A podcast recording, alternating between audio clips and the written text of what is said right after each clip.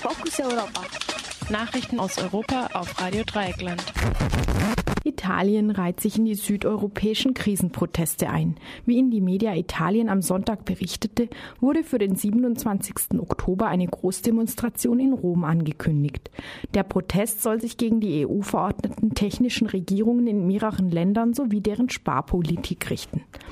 In dem Motto No Monty Day sollen sich, so ein veröffentlichter Aufruf, alle unterschiedlichen Protestierenden wiederfinden. Mit ihm werde ebenso die Sparpolitik der Regierung Monti kritisiert, wie die Herrschaft der Märkte und der technokratischen Regierung über die Demokratie. Wieder Proteste gegen die Sparpolitik in Spanien. In Spanien gab es am Sonntag erneut massive Proteste gegen das Sparprogramm der konservativen Regierung Rajoy. Bei der größten Demonstration in Madrid sollen sich rund 70.000 Menschen beteiligt haben. Insgesamt fanden 57 Demonstrationen statt. Die großen spanischen Gewerkschaften fordern Regierungschef Rajoy dazu auf, in einem Referendum über das Sparprogramm abstimmen zu lassen. Falls Rajoy ein Referendum verweigert, drohen die Gewerkschaften mit General Generalstreik. Einen solchen hatte es im Baskenland schon am 26. September gegeben. Die Beteiligung war sehr groß. Kurzzeitig war erwartet worden, dass sich auch die restlichen spanischen Gewerkschaften dem Generalstreik schon an diesen Termin anschließen würden. Die von staatlichen Fördergeldern abhängigen Gewerkschaften aber kniffen. Nun steht der 14. November als Datum für einen großen Generalstreik im Raum. Gleich in mehreren Ländern werden an diesem Termin Streiks erwartet. In Portugal wurde der 14. November schon als Termin für einen Generalstreik bestätigt. Unklar ist noch, ob sich auch die großen Gewerkschaften in Griechenland und Italien anschließen werden. In Spanien wird es zuvor am 21. Oktober noch Wahlen in Galicien und im Baskenland geben.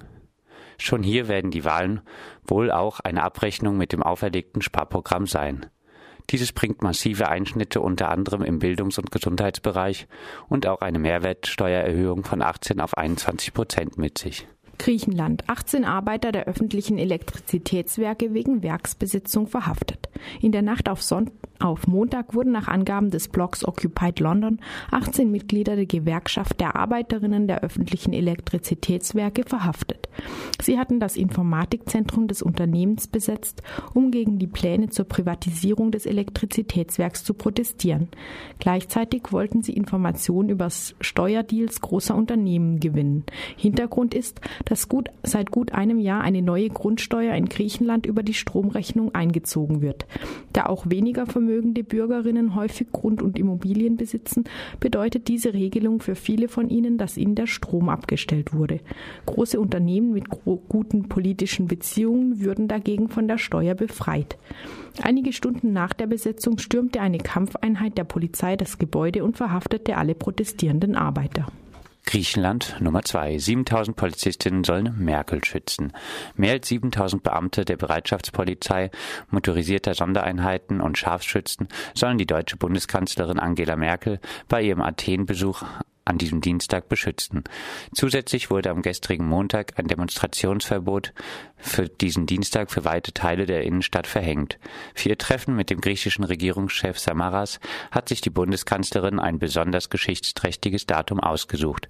Am 9. Oktober 1944 bombardierten die Besatzungsgruppen des Dritten Reichs Athen und exekutierten in Koropi bei Athen Zivilisten als Vergeltung für ihre sich abzeichnende Niederlage. Pünktlich zu Merkels Besuch soll zufällig eine Militärübung stattfinden. Um 11 Uhr werden die Sirenen des Landes Luftalarm signalisieren. Selbst Gewerkschaften und Opposition haben angekündigt, sich nicht an das Demonstrationsverbot halten zu wollen.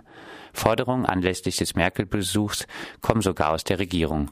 So forderte zum Beispiel Ioannis Michelokyanik Giannakis von der Demokratischen Linken unter anderem endlich deutsche Kriegsreparationen für die Zeit des Zweiten Weltkriegs.